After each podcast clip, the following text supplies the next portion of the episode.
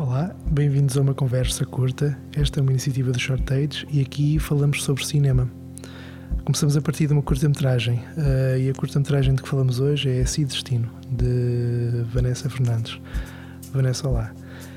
Este é um filme que retrata a vida de um menino imigrante e um tema muito leve que é a mutilação genital feminina. Portanto, quando digo muito leve, é exatamente o oposto. No entanto, no teu filme existe muita musicalidade. Eu gostava de falar um bocadinho sobre isso contigo um, e do facto de escolheres não fazer um documentário e sim uma ficção. Já são duas, já são duas coisas. Vou responder à primeira, né? sendo que uh, tem a ver com, com, a questão da musicalidade, acho que faz parte do meu percurso. Os meus filmes sempre tiveram uh, com, tá? como prioridade uh, mais o som e a música do que propriamente o diálogo. Então, uh, tenho um filme que fiz em Guiné-Conakry, que filmei em Guiné-Conakry, rodei uh, alguns meses. Eles, aliás, saíram daí três projetos: um teledisco, uh, um documentário musical, posso dizer assim, e, um, e entretanto, e uma curta, muito curtinha, uh, um videodança, não é? Uh, e sempre tive tendência a usar a música como, como uma forma de narrativa, uma forma de diálogo. Portanto. Mas neste, neste universo de, de, pesado, não é? A música aparece quase como uma luz que, que ajuda a enfrentar estes medos e este, este terror que às vezes uh, acontece. Uh, como é que tu jogas uh, as duas coisas? Ou como é que balanças a música com o tema? Uhum. Um, então, no Cidestino tem ali uma sonoridade muito forte que é, aliás, aquilo é um, uma máquina de corte, não é? Sente, ou seja, cria ali um ritmo Uh, para a introdução, pensei que fosse importante haver esta, um, haver esta informação, uh, esta metáfora, na verdade.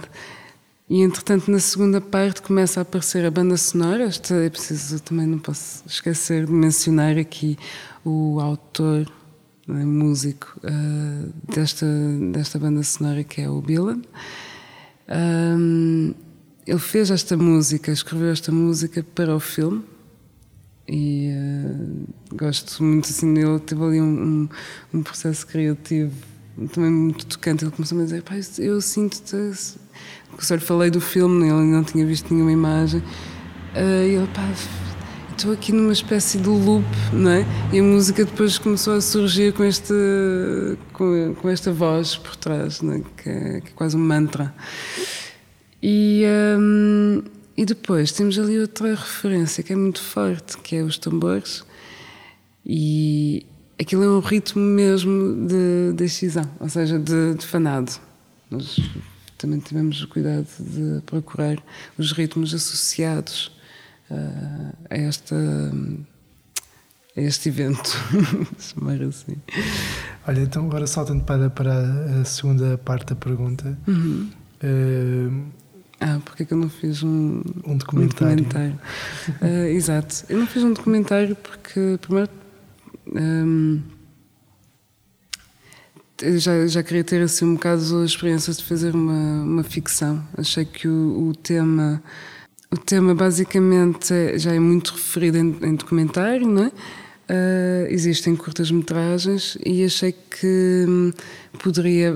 Curtas-metragens não, há uma, uma longa-metragem sobre, sobre o tema da, da mutilação genital. Uh, e eu achei que poderia pegar no tema de uma outra forma, que não fosse exponenciar e, uh, e criar o, o, foco só no corte, né, que tem todo um processo doloroso e tudo tentei focar um bocadinho na, na questão de, do que está por trás, a nível da discussão familiar, uh, ter um bocado mais atenção uh, de como é que o tema é tratado na, na tradição. O tema da tradição é debatido um, tu nesta curta-metragem acrescentas também outra dimensão, que é, que é a do sonho. Ou seja, nós conseguimos entrar um bocadinho mais no, no universo daquela, daquela personagem, precisamente porque temos acesso a outra coisa que não teríamos no documentário, não é? Que é esse, que é esse elemento do sonho. Como é que, que decidiste traba, eh, trabalhá-lo? Sim, isso tem a ver com as primeiras versões do guião. Na verdade, o filme era quase todo num espectro onírico. Era um bocado esta a minha vontade. E depois comecei a equilibrá-lo e trazer aqui um 50-50, não é? Um, e porquê? Não, era bem, não é bem um sonho. Eu acho é que é uma informação, eu queria referir, não é? Aquela, aquele outro lado, o outro mundo, como uma informação genética. Não é? é quase como se nós estamos aqui a debater, porque ela, ela, na verdade, estas imagens aparecem quando ela está acordada. Não é? é quase como ela sabe que qualquer coisa de mal está a acontecer. Não é? Quase como ela tem ali um pressentimento, porque quando ela vai para a casa da, da vizinha, é quando esta, ela entra dentro da, da tabanca, dentro da, da casa. É? portanto, estava a tentar criar aqui um paralelismo de universos, mas que fosse mais entre elas já saber o que, é que lhe vai acontecer. Tu, para trabalhares este tema, fizeste bastante pesquisa, pelo sim, que eu percebi. Sim. Um, houve alguma coisa nesse processo que te surpreendeu mais ou que não tivesses nada a contar? Todos os dias. Eu acho que é um tema que quanto mais aprofundamos, ele torna-se. ele vai se tornando parte de, de nós, porque conforme vamos lendo relatos de pessoas que sofrem, que estão em constante dor, uh, vamos vivenciando isso também, não é? de uma forma mais uh, afetiva, às vezes também mais. ter um lado de investigação também forte para me separar de algumas, uh, de algumas perspectivas, não é? E um, basicamente, sim, acho que todos os dias havia assuntos que eram. porque cada história é diferente, não é? cada relato é diferente. Uh, depois havia, obviamente, quando se começaram a pôr leis e a abolir né, essa prática, uh, claro, surpreendi-me surpreendi pelo, pelo positiva, né? Uh, depois, claro, depois alguém dizia-me que afinal, não, não, continua-se a praticar, mas de outra forma. Então, sim, é um assunto que tem muitos efeitos surpresa, porque ele não é.